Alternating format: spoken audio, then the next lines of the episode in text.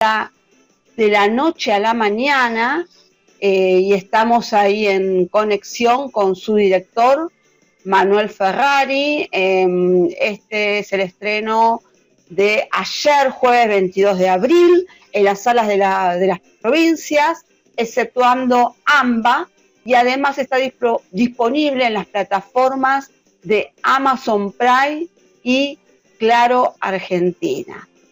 Muy buenas tardes, Manuel Ferrari, Susana Salerno, del programa Dos Linternas. Hola Susana, buenas tardes, buenas noches, gracias por el llamado. ¿Qué tal? Muy buenas tardes eh, para vos.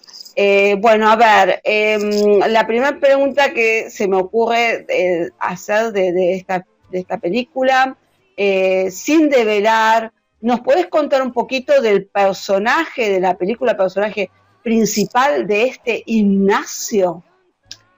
Sí, bueno, Ignacio Roma es un arquitecto que tendrá unos 40 años, eh, tiene una personalidad bastante especial, o por lo menos yo lo quise crear así, un personaje muy inseguro, un personaje un poco neurótico, un poco hipocondríaco, a la vez un poco tierno, que despierta también un poco de ansiedad en quien lo vea obrar y a la vez en parte el objetivo era que generara humor también, ¿no? Eh, y el, bueno, el que compone este personaje es Esteban Menis, eh, que viene del humor y ha hecho varios trabajos en otras películas. Eh, también tuve la posibilidad de verlo en Eléctrica, que es una serie creada por Esteban Menis y producida por aquí por la Universidad de 3 de Febrero. Eh, te comento, eh, vivo en la zona de Caseros y la universidad la tengo acá a cinco cuadras aproximadamente. Ah, este, sí, y bueno, me llega mucho eh, material, además esto lo podés ver en, el canal, o sea, por YouTube, todos ponen ahí este, un TREF TV y pueden ver esto, bueno, este buen trabajo que hizo Esteban Menis por un tref, ¿no? En esta serie eléctrica, pero bueno, aquí vos lo convocaste como protagonista a Esteban Menis. ¿Cómo, ¿Cómo, lo ubicás y cómo, cómo, cómo, cómo llegas a él? Eh, sí, sí, sí, no, decididamente Esteban tiene, tiene mucha trayectoria, él siendo protagonista de sus propias cosas, que él dirige, que él produce, que él escribe. Eh, eh, y en parte sí, definitivamente es gracias a, su propio material. Él también estudió cine en la misma escuela que estudié yo. Y, hicimos un casting eh, y lo convocamos un poco intuitivamente. Yo insistí en que él fuera. Él, él, no, no, participa normalmente de castings, salvo cuando lo llaman especialmente y evidentemente conectó tanto él con el guion eh, como yo con su actuación, que la verdad fue un poco el germen de yo también terminar de descubrir el personaje, viéndolo a él, este, actuándolo, etcétera, eh, un poco en comparación con, otras personas que lo hacían. Sí, sí, sí, sí, sí y, bueno, este logra un, personaje, digamos, ¿no? Eh, contundente con, todas las eh, complejidades que, tiene, ¿no? Él, este, como un joven arquitecto que, bueno, por un lado encuentra la noticia de que su mujer está embarazada, ¿no? Eh, esta invitación que él tiene a último momento de dar clase en Valparaíso y, no es este eh, hecho solo de nosotros, ¿no? ¿Con, qué se encuentra en Valparaíso, en esa universidad? Eh? Eh, todo con un, tema muy, muy complejo, las clases suspendidas, una serie de temblores, ¿no? Que, tiene la, zona, ¿no? Chile, todos esos movimientos que, que suele tener, que también son un poco los movimiento que vos querés dar acá en la película, ¿no? En el interior de él también, en parte. Claro. Como símbolo, digamos, ¿no?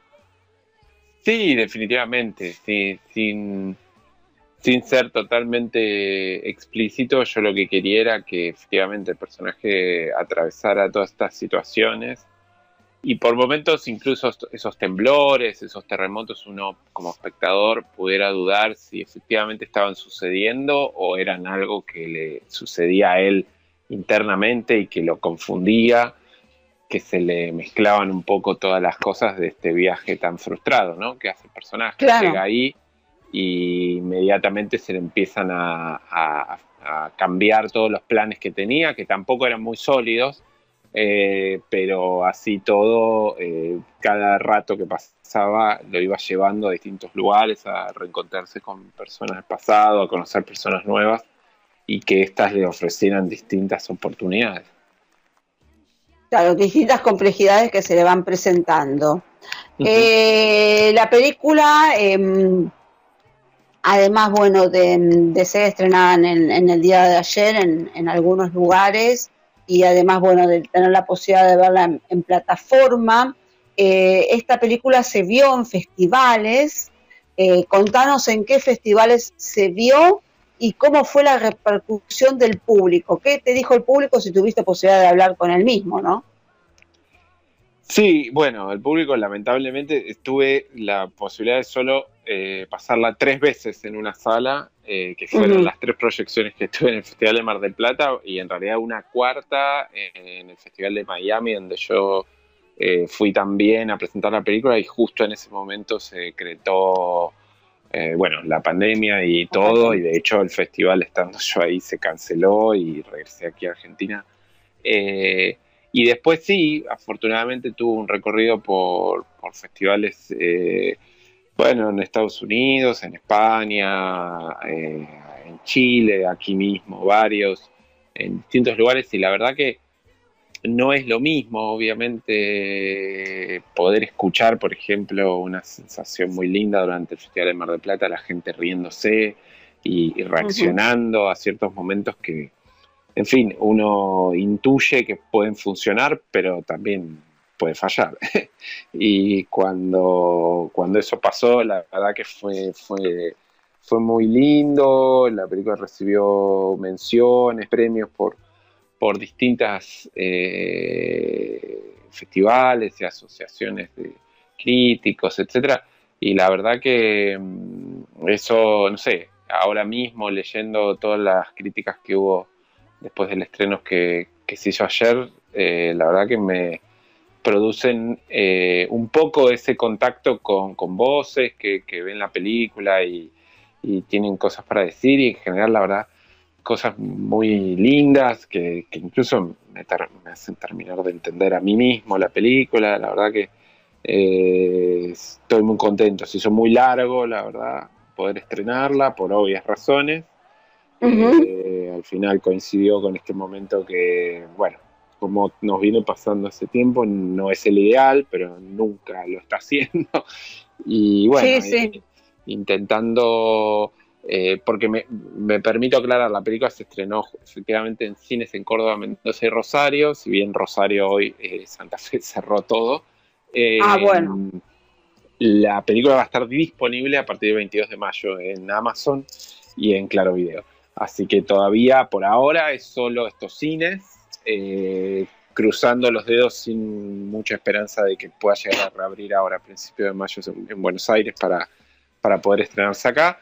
Y si no, efectivamente ya pasaremos a las plataformas y ahí, bueno, estará disponible más, eh, a más lugares del país y de la región. Sí, está complicado el tema de estrenar películas.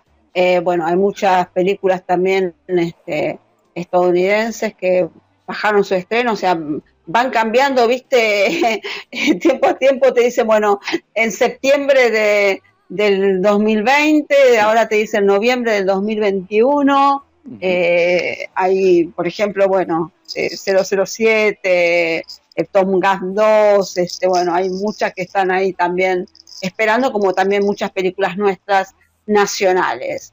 Eh, lamentable, bueno, el lío que está haciendo esta, esta pandemia en, en, todo en todos los aspectos. Sí. Em, em, Manuel, em, eh, eh, esta radio, bueno, además de llegar al mundo, puede ser una radio online, ¿no? Que siempre lo digo, llega al mundo, lo cual es cierto.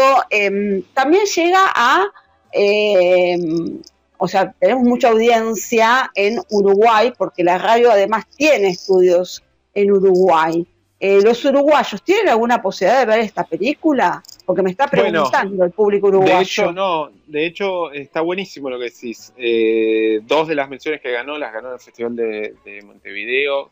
Mm. Eh, mm. Que fue ahora en noviembre del año pasado, ya se me mezcla porque se postergó varias veces. sí. y, de hecho, el plan era estrenar después de eso, en Uruguay, en las salas, la Cinemateca con toda su red de distribución, etcétera. Pero bueno, obviamente también se frustró y este, que sí está confirmado que justamente a fin de este año eh, la película se va a estrenar en Uruguay, eh, en salas, gracias a la Cinemateca, así que eh, van a tener que esperar un poco, pero bueno, va a poder estrenarse como se debe en un lugar tan lindo como es la Cinemateca y bueno, idealmente que se pueda extender a otras regiones con el sistema de estrenos que tiene la propia Cinemateca y por eso mismo eh, no va a estar disponible ahora eh, online hasta, hasta el estreno en salas porque lo reservamos especialmente tanto en Uruguay como en Chile para las salas que en teoría van a llegar las dos en fin, a fin de año. Bueno, vamos a tener que esperar, van a tener que esperar, bueno, yo ya, ya la vi la película, pero bueno, muchos van a tener que esperar un poquito de ver de la noche a la mañana. Mejor, así, viste, les le, hace más cosquillita, ¿no? Me parece, tal vez, ¿no? Uno que ahí la, la espera. Este, a vos te hace cosquillitas en otro aspecto, porque bueno, has trabajado duro para, para, para hacerlo, ¿no? Y además, bueno, del viaje que, que, tuviste que hacer de un lado para el otro para poder filmar la película, bueno. Eh, tiene complejidad, es una película, eso ya lo estábamos hablando más temprano con una directora, porque la gente, viste, eh, se sienta, la ve, la disfruta tranquilo y no sabe todos los entretelones que hay detrás de, una película, ¿no? Sin duda, no, es muy difícil, pero también uno no tiene que olvidarse de que es un privilegiado que lo puede hacer y sobre todo una película que para mí, por lo menos que he filmado varias, pero nunca de esta escala, eh, fue un privilegio enorme tener un equipo eh, a disposición eh, y, en fin, y poder culminar con este proceso en este momento que vivimos, más allá de que es irreemplazable ir al cine y todo, nosotros como, como directores audiovisuales tenemos alternativas, el VOD es una alternativa. Y desgraciadamente para otras disciplinas no las hay, o las hay como mucho más complejas o menos accesibles o realmente muy distintas, como puede ser, no sé, alguien que hace teatro u otras eh, cuestiones que la presencial es determinante. Entonces, más allá de todo, eh, también a nosotros, por ejemplo, ahora en, salas de Mendoza, de Córdoba, nos permitió acceder a salas que son buenísimas, que en otro contexto, por, por, por la pandemia que vive el propio cine en su cadena de distribución, nos hubiese sido imposible acceder. Entonces, bueno, todo tiene que ser visto también como una oportunidad, a pesar de todo, porque si no, eh, eh, es muy difícil, eh, sobre todo por el trabajo, el tiempo que lleva hacer una película y después ahora el tiempo que se demora en poder estrenarla y darle un cierre, que es el objetivo que permite poder pensar en la próxima. Sí. bueno, como dije antes, espero que todos puedan ver de la noche a la mañana. Em, y Manuel, eh, ¿tenés este algo ya pensado? ¿Estás trabajando en algo? Sí, sí, sí, sí, tengo varios proyectos, todavía no, no del todo cerca de poder eh, filmarse, pero, pero sí, sí, uno lo tengo bastante más avanzado, que es un documental sobre justamente las salas de cine de la Argentina, así que estoy haciendo bastante investigación y relevamiento de, de información, material de archivo, datos, etcétera, como para aproximarme a ese mundo que para mí es fascinante y a la vez no, no, no quiero hacer una película melancólica, sino en todo caso reflexionar un poco sobre la memoria de la Argentina. Ah, muy bueno, pero mm, me, da que eh, va a ser muy interesante eh, cuando la termines y la podamos disfrutar. Sí, ojalá, ojalá. Gracias. No, sí, seguramente. Eh, bueno, Manuel Ferrari, te deseo todo lo mejor para esta película y para todas las que van a venir más adelante. Y bueno, te estaremos convocando en, en algún otro momento para que hables de las mismas. Este, y te agradezco muchísimo esta nota, este tiempito que te tomaste con nosotros, con el programa Dos Linternas. Y gracias, hasta pronto.